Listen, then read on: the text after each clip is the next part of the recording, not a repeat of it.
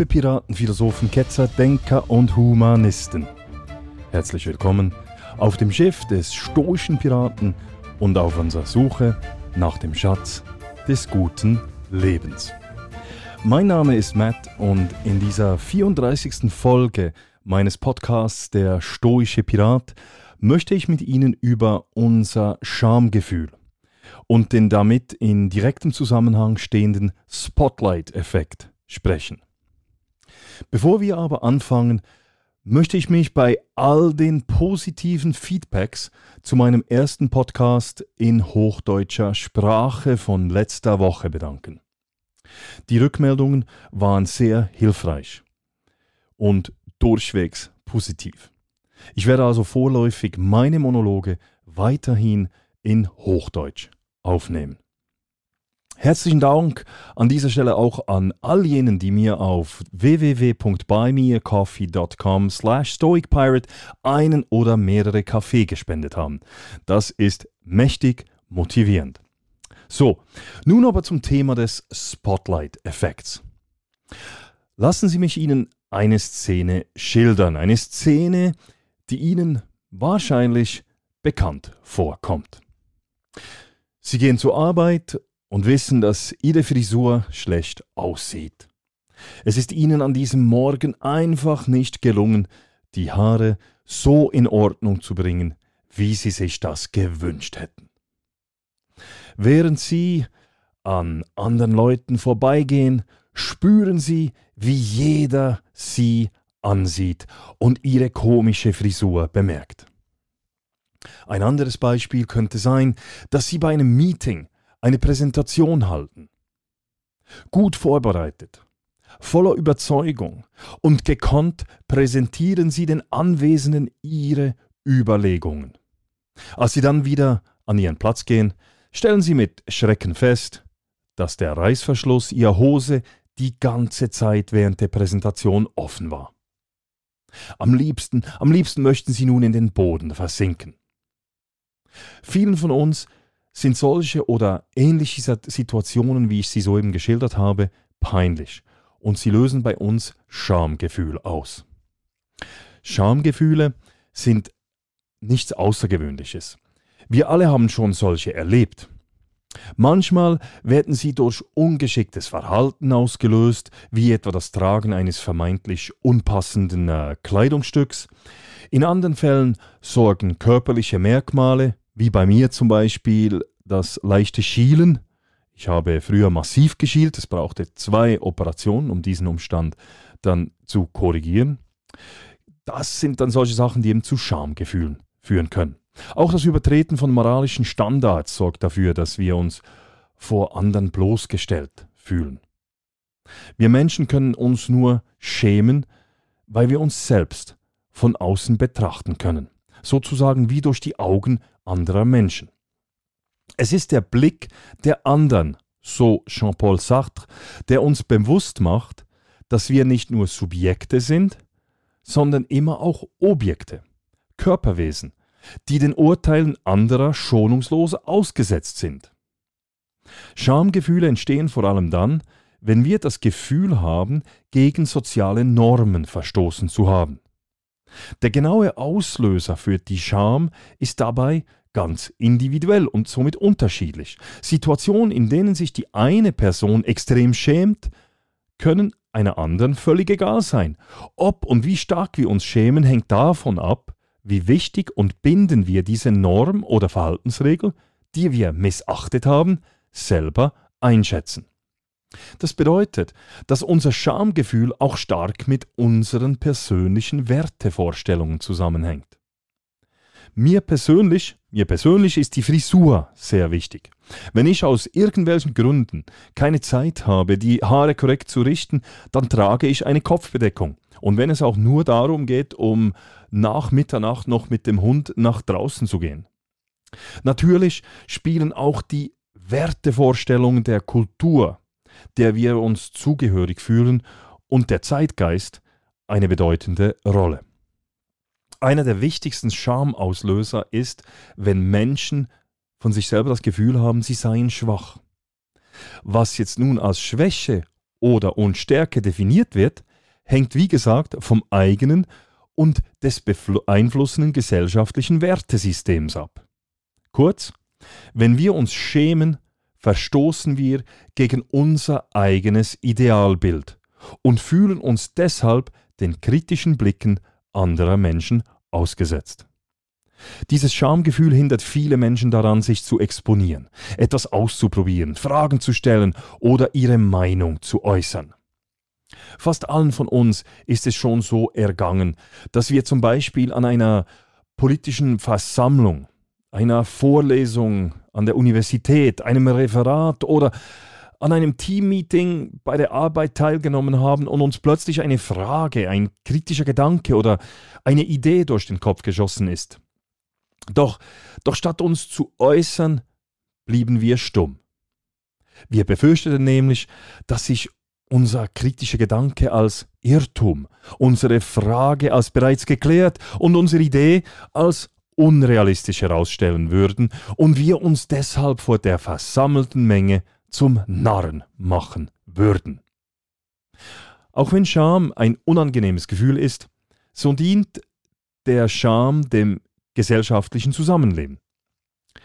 Denn schlussendlich sorgt Scham dafür, dass wir versuchen, möglichst nah an der Normvorstellung unserer Gesellschaft zu leben.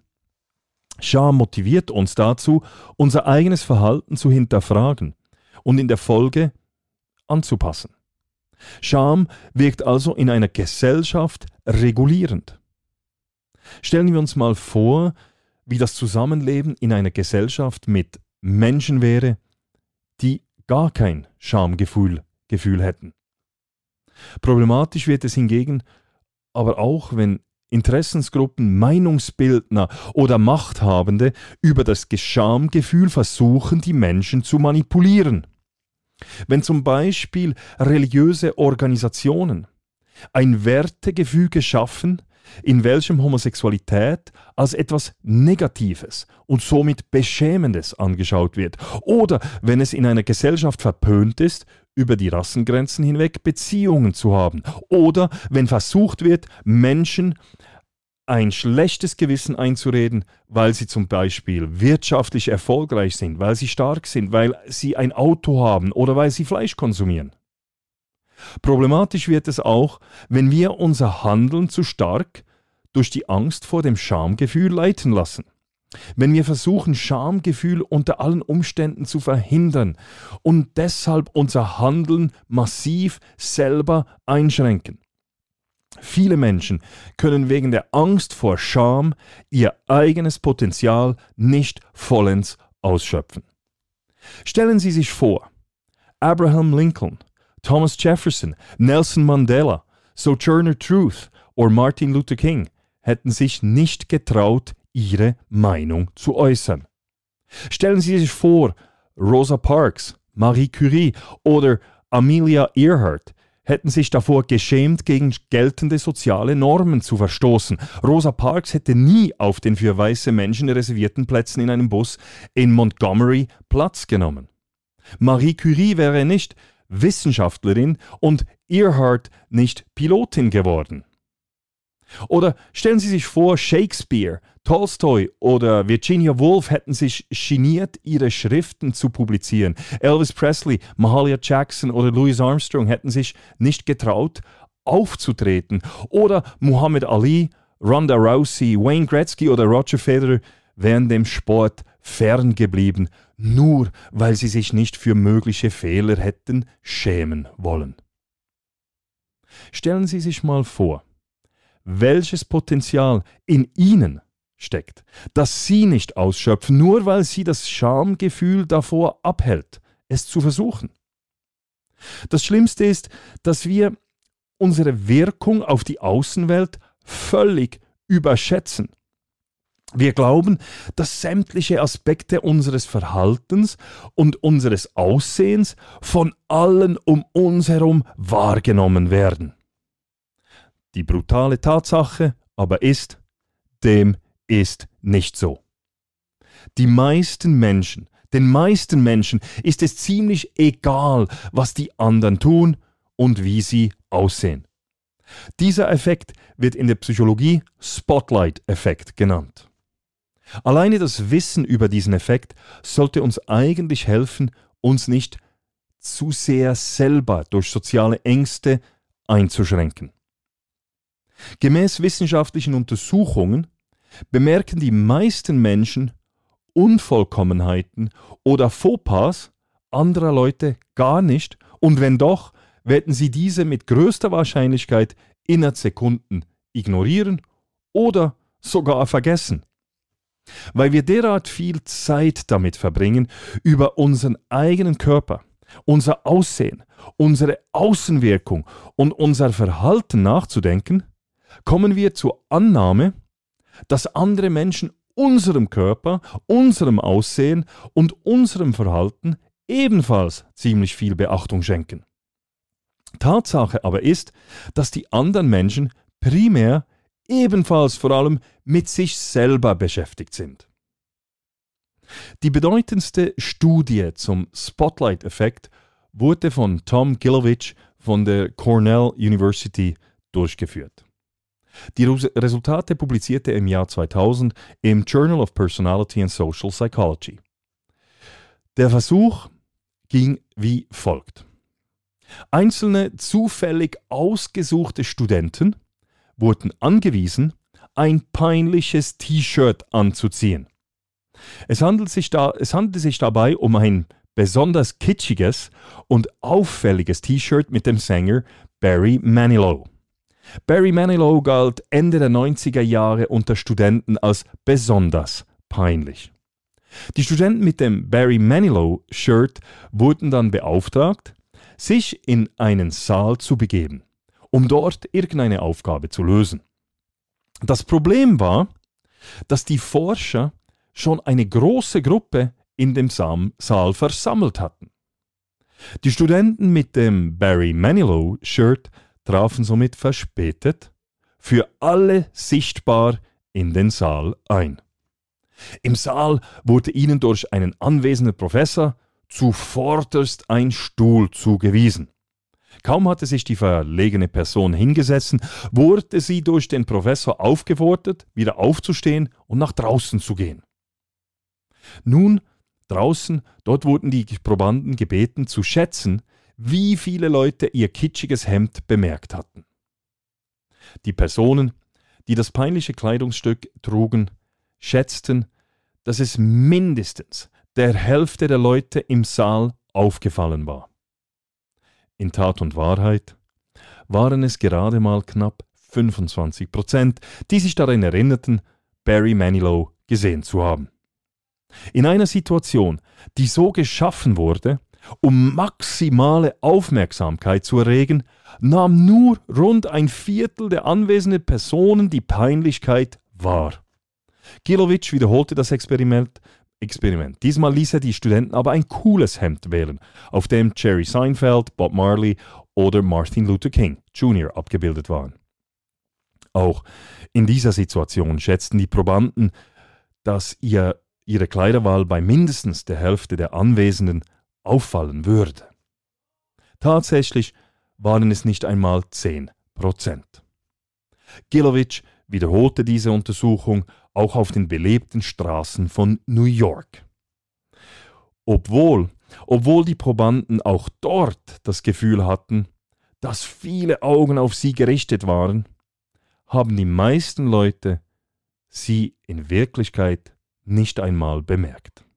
Im Jahre 2002 führte Kilovic eine weitere Untersuchung zum Spotlight-Effekt durch. Diesmal ließ Gilovic die Probanden ein wettbewerbsorientiertes Videospiel spielen. Danach mussten die Spieler bewerten, wie viel Aufmerksamkeit ihre Leistung bei den Mitspielern und Gegnern erregt hatte. Die meisten Spieler waren überzeugt, dass ihre Fehler, aber auch ihre guten Spielzüge durch die anderen bemerkt wurden. Das Resultat der Studie ergab dann aber, dass die Spieler vor allem auf ihr eigenes Abschneiden achteten währenddem sie nur sehr wenig Aufmerksamkeit für die anderen aufbrachten. Wir müssen also nüchtern feststellen, dass wir viel weniger Aufmerksamkeit erregen, als wir vermuten. Nathan Hefflick, leitender Dozent für Psychologie an der University of Lincoln in England, schrieb dazu, ich zitiere, der Spotlight-Effekt ist das Ergebnis von Egozentrik. Wir alle sind das Zentrum unseres eigenen Universums. Das bedeutet nicht, dass wir arrogant sind oder uns selbst mehr wertschätzen als andere. Vielmehr besteht unsere gesamte Existenz aus unseren eigenen Erfahrungen und unserer eigenen Perspektive.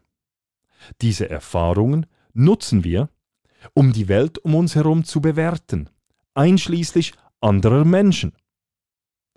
An den Menschen aber fehlt nicht nur das Wissen über zum Beispiel den Fleck, den wir auf dem Hemd haben, sondern sie sind selber auch das Zentrum ihres eigenen, ihrer eigenen Universen und damit wiederum auf andere Dinge fokussiert. Zitat Ende. Zu behaupten, dass Menschen unser Verhalten überhaupt nicht wahrnehmen, wäre auch nicht ganz korrekt. Gemäß Rodolfo Mendoza Denton, Sozialpsychologe an der University of California in Berkeley, werden wir zwar wahrgenommen, aber nur recht kurzfristig. Unser Verhalten oder unsere, unser Äußeres wird rasch wieder vergessen. Ich zitiere, während wir noch daran herumstudieren, sind den anderen Leuten, sind die Leute gedanklich wahrscheinlich schon weitergezogen. No big deal, so Mendoza Denton. Wenn wir uns nun diesem Spotlight-Effekt bewusst werden, dann hilft es uns, seinen Einfluss auf uns zu minimieren. Positiv betrachtet bedeutet dies, dass wir uns viel weniger zurückhalten müssten, dass wir uns vermehrt getrauen sollten und viel weniger Angst vor Peinlichkeiten haben müssen. Andererseits müssen wir ebenfalls anerkennen, dass wir auch viel weniger positiv auffallen, als uns das wohl lieb wäre. Wenn Sie also ein paar Kilo abgenommen haben, eine tolle neue Jacke oder tolle neue Brille tragen, eine super PowerPoint-Präsentation gemacht haben oder die Frisur perfekt sitzt, seien Sie nicht, nicht enttäuscht, wenn Sie nur vereinzelt oder überhaupt keine Rückmeldungen von anderen Menschen erhalten. Also, denken Sie künftig daran, dass die meisten Menschen derart mit sich selber beschäftigt sind, dass sie die Fehler, Schwächen, vermeintlichen Peinlichkeiten und Fauxpas von anderen gar nicht bemerken. Nutzen Sie dieses Wissen dazu, sich vermehrt zu getrauen, um so allenfalls Ihr Potenzial ausschöpfen zu können. Es gibt kaum was Schlimmeres, als zurückzuschauen und sich bereuend den Vorwurf zu machen, weshalb habe ich mich bloß nicht getraut. So, that's it. Ich hoffe, ich konnte Sie ein wenig zum Nachdenken anregen und auch etwas inspirieren. Wenn Ihnen diese Podcast-Folge gefallen hat, dann spendieren Sie mir doch ein oder mehrere Kaffees auf www.buymeacoffee.com slash stoicpirate. Herzlichen Dank an all jene, die das bereits gemacht haben. Wenn Sie der Meinung sind, dass dieser Podcast 5 Sterne verdient, dann bewerten Sie der stoische Pirat auf Apple Podcast. Herzlichen Dank. Sie können der stoische Pirat natürlich auch auf Spotify und Apple Podcast abonnieren. Auch das freut mich. Auch die Playlist auf YouTube können Sie abonnieren. Das Transkript und die Quellenangaben dieser Folge finden Sie wie immer auf meiner Webseite www.müllermatthias.ch. Matthias mit nur einem T. So, das war's.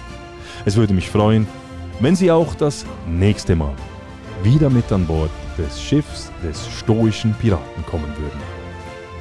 Machen Sie es gut. Bis zum nächsten Mal.